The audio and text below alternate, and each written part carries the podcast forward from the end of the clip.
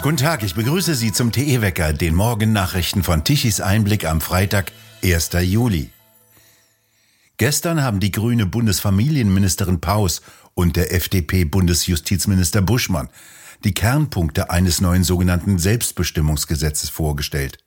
Dies soll das sogenannte Transsexuellengesetz ersetzen. Das sei für die Betroffenen entwürdigend, so Paus waren bisher zwei Sachverständigengutachten erforderlich, um den Geschlechtseintrag im Personenstandsregister zu ändern, soll künftig eine einfache Erklärung vor dem Standesamt ausreichen. FDP-Mann Buschmann vergleicht das mit einer Eheschließung. Wie bei einer Trauung müsse der Standesbeamte prüfen, ob der Wille ernst sei. Besonders umstritten, auch Minderjährige sollen künftig das Recht haben, diesen Eintrag zu ändern. Bis zum Alter von 14 Jahren müssen die Eltern diese Erklärung abgeben. Danach müssen die Eltern nur noch zustimmen. Wenn sie das nicht tun, kann das Familiengericht an ihrer Stelle entscheiden. Dieses sogenannte Selbstbestimmungsgesetz soll sich nicht auf operative Eingriffe beziehen, die sollen erst ab 18 Jahren erlaubt sein. Buschmann will auch, dass derjenige, der nach einer Umbenennung die umbenannte Person noch mit dem alten Namen anspricht, Bußgeld bezahlen muss. Auch die FDP findet es jetzt richtig, dass jeder sein Geschlecht wechseln könne und das einmal pro Jahr. Nur die Toilettenfrage hat Buschmann noch nicht richtig geklärt. Wer darf welche benutzen? Wer muss welche benutzen? Fragen über Fragen. Die Benutzung öffentlicher Toiletten ist nicht Gegenstand besonderer rechtlicher Regelungen, so das Justizministerium bisher. Da muss wohl noch hart nachgearbeitet werden. 2,80 Euro pro Liter, das soll die Grenze sein, bis zu der Autofahrer sich den Sprit noch leisten können. Darüber hinaus kann sich die Hälfte der Befragten in Deutschland das Autofahren nicht mehr leisten. Dies ergab die neue Mobilitätsstudie von Continental. Europaweit wurden über 6000 Autofahrer gefragt, wo ihre Grenzen sind, ab der sie das Benzingeld nicht mehr bezahlen können. Viele sind auf das Auto angewiesen. 70 Prozent aller Befragten machen sich Sorgen um die Bezahlbarkeit ihrer Mobilität. 79 Prozent sind der Meinung, dass die neueste Technologie Autos nur verteure. 62 Prozent der Befragten gehen nicht davon aus, sich in naher Zukunft ein Elektroauto leisten zu können. Und ebenfalls 62 Prozent der befragten Deutschen sagten, sie seien nicht ausreichend darüber informiert, welcher Antrieb tatsächlich nachhaltig ist. Heute geht in Mainz der Untersuchungsausschuss zur Flutkatastrophe im Ahrtal weiter. Der soll klären, ob Verantwortliche in Regierung und Behörden zu spät reagiert haben. Heute sollen Zeugen aus der Kreisverwaltung Ahrweiler sowie Vertreter des Technischen Hilfswerkes und des Roten Kreuzes gehört werden. Vor fast einem Jahr, am 14. und 15. Juli des vergangenen Jahres, ergoss sich nach ausgiebigen Starkregenfällen eine Jahrhundertflut durch das enge Ahrtal und richtete erhebliche Verwüstungen an. Die Aufräumarbeiten dauern noch an. Viele Häuser sind zerstört, ebenso viele Schulen. Turnhallen sind unbrauchbar. An Unterricht ist noch nicht zu denken. Die Schüler werden provisorisch in Containern unterrichtet. Und noch immer warten die Betroffenen auf versprochene finanzielle Hilfen. Nur der Gastgeber der diesjährigen Fußballweltmeisterschaft, das Emirat Katar, hat einen Scheck über eine Million Euro übergeben für den Bau von acht neuen Kinderfußballplätzen im Landkreis Ahrweiler. Der oberste Gerichtshof in den USA hat in einem weitreichenden Urteil der amerikanischen Umweltbehörde EPA einen Riegel vorgeschoben. Die Umweltbehörde darf nicht mehr den Betrieb von Kohlekraftwerken einschränken oder stilllegen, indem sie sogenannte CO2-Grenzwerte willkürlich senkt. Der Gerichtshof entschied, dass es nicht zu den Befugnissen der EPA gehöre, weitreichende Regeln und Vorschriften für CO2-Grenzwerte festzulegen. 18 Bundesstaaten, die allesamt von Republikanern geführt werden, sowie Unternehmen der Kohleindustrie hatten dagegen geklagt, dass die grün dominierte EPA die Produktion von Strom aus Kohlekraftwerken verbieten lassen könne, weil sie angeblich zu viel CO2 in die Luft ausstoßen. Präsident Biden sprach von einer schrecklichen Entscheidung. In der Lesart unserer Medien heißt dies Rückschlag für US-Präsident Biden im Kampf gegen den Klimawandel. Die Richter machten deutlich, dass sie Regierungs- und Behördenbefugnisse beschneiden wollen, weil sie als ausufernd gelten. Das Urteil werde es schwieriger machen, die Gesetzgeber in den Bundesstaaten davon zu überzeugen, Gesetze zur Förderung erneuerbarer Energien zu erlassen, sagte Satchu Konstantin, Geschäftsführer von Vote Solar, einer Lobbyorganisation der Solarenergie. Und ohne die Annahme, dass CO2-Verschmutzung wirklich schädlich sei, werde es schwieriger, dieses Argument vorzubringen, fügte er hinzu. Der Wirtschaftsverband lokaler Elektrizitätsgenossenschaften begrüßte das Urteil. Kohle, Erdgas und Kernkraftwerke seien immer verfügbare Ressourcen, die würden gleichzeitig aus dem Netz genommen, so der Geschäftsführer des Verbandes Jim Matheson. Dies stelle ein größeres Risiko für die Zuverlässigkeit der gesamten Stromerzeugungskapazität im Lande dar. Hierzulande schalten linksgrüne Politiker dagegen neue und umweltfreundliche Kohlekraftwerke ab, wie in Hamburg-Moorburg, ohne zu wissen, woher der Strom künftig kommen soll. Das heißt dann Kampf gegen den Klimawandel. Immer heftiger werden in den Niederlanden die Proteste der Bauern. Die wehren sich nach Leibeskräften dagegen, dass ihre Höfe und damit ihre Lebensgrundlage zerstört werden und damit auch Lebensmittel verknappt werden.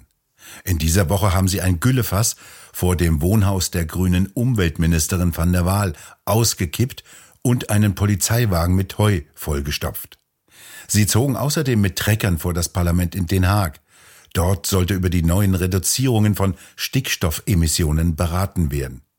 Die sollen bis um 70 Prozent verringert werden. Und das bedeutet nach Regierungsangaben das Aus für etwa 30 Prozent der viehhaltenden Betriebe. Der niederländische Bauernverband lehnt im Gegensatz zum deutschen Bauernverband vehement die Stickstoffpolitik ab und bezeichnet sie als unrealistischen Kahlschlag und als Diktat von oben. Das Kabinett verlasse sich auf Berechnungen von Modellen und verstricke sich in einen juristischen Sumpf aus nicht umsetzbaren Standards, erklärte der Verband. Heute feiert in Hongkong der chinesische Präsident Xi Jinping den 25. Jahrestag der Rückgabe der früheren britischen Kronkolonie an China. Er hat zu diesem Zweck zum ersten Mal nach 900 Tagen eine Reise außerhalb des chinesischen Festlandes unternommen.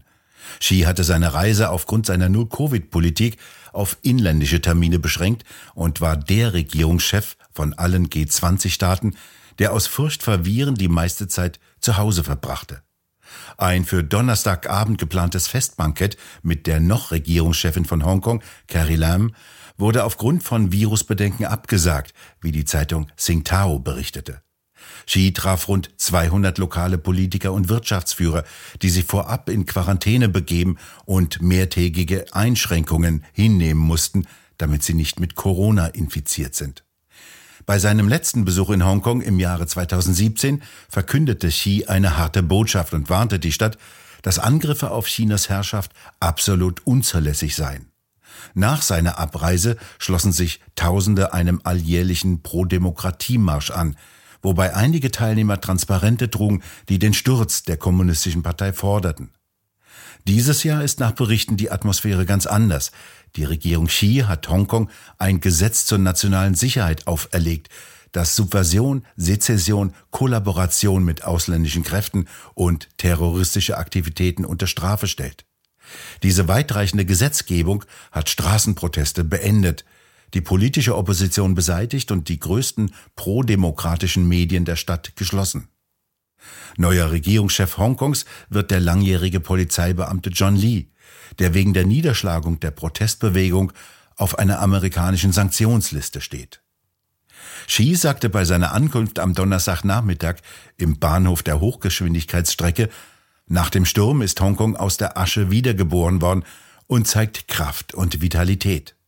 Damit bezog er sich offensichtlich auf das umfassende Sicherheitsgesetz, das Peking im Jahre 2020 nach massiven Unruhen gegen die Regierung erlassen hatte, um abweichende Meinungen zu unterdrücken.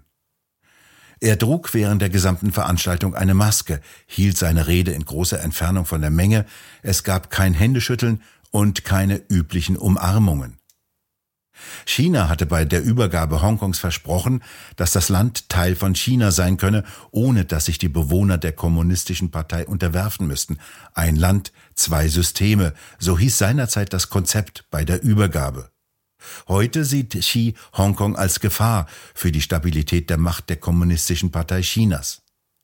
Es wird laut Bloomberg erwartet, dass der chinesische Staatschef heute eine Rede hält, in der er die Rückkehr Hongkongs zur Stabilität ankündigt. Peking hatte beispiellose Eingriffe in das Rechts- und Wahlsystem vorgenommen, damit nur Anhänger der Kommunistischen Partei regieren können. Das Kapitol in Washington wurde gestürmt. Versuchte Donald Trump tatsächlich einen Putsch oder was passiert in den USA?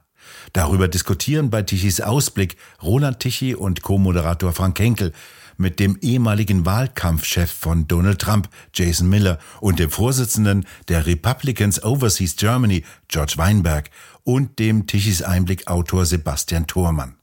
Nun war diese Meinung insgesamt, dass die Wahlen gestohlen wurden, so verbreitet, dass am 6. Januar, an dem Tag, an dem die Wahlmänner berufen werden sollten, oder die Ergebnisse der Wahl bekannt gegeben werden sollen, dass es zum Sturm auf das Kapitol kam. Und seine Gegner sagen, es war ein Putsch. War es ein Putsch oder waren es zornige Bürger, die ihrem Missbehagen Ausdruck verliehen haben? Es war ein Protest, der außer Kontrolle geriet. Ein schwarzer Tag für die USA. Niemand will solche Gewalt. Und jeder, der Präsident Trump kennt, weiß, dass er das auch nicht will. Genau wie er die gewalttätigen Ausschreitungen von 2020 verurteilt hat. Sowas darf sich nie wieder ereignen.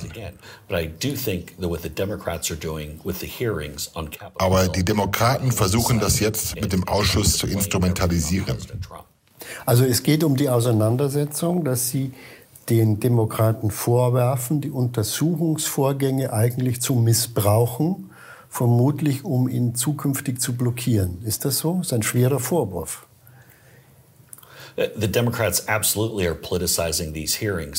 Der einzige Grund für diesen Ausschuss ist, eine erneute Kandidatur von Donald Trump 2024 zu verhindern. Warum sonst wird der Ausschuss zur besten Sendezeit am Abend übertragen? Ausschnitte von Zeugenaussagen werden manipulativ aus dem Kontext genommen. Das ist völlig politisch instrumentalisiert. Wir haben bereits eine Justizbehörde, die gegen diejenigen ermittelt, die am 6. Januar Verbrechen begangen haben. Darum geht es hier nicht, sondern darum, Donald Trump persönlich zu attackieren. Die vollständige Diskussion können Sie sich ab sofort auf tichiseinblick.de ansehen.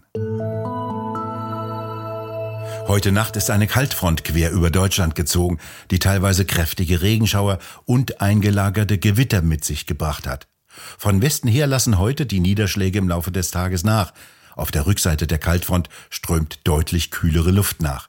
Die Temperaturen bewegen sich tagsüber um die 20 Grad und sinken in der kommenden Nacht teilweise bis auf 15 Grad ab. Im äußersten Osten sind am Nachmittag noch Regenschauer und Gewitter möglich.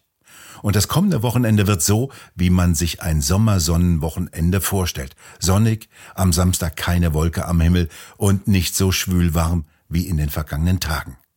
Wir bedanken uns fürs Zuhören. Schön wäre es, wenn Sie uns weiterempfehlen. Weitere aktuelle Nachrichten lesen Sie regelmäßig auf der Webseite tichiseinblick.de. Und wir hören uns morgen wieder, wenn Sie mögen.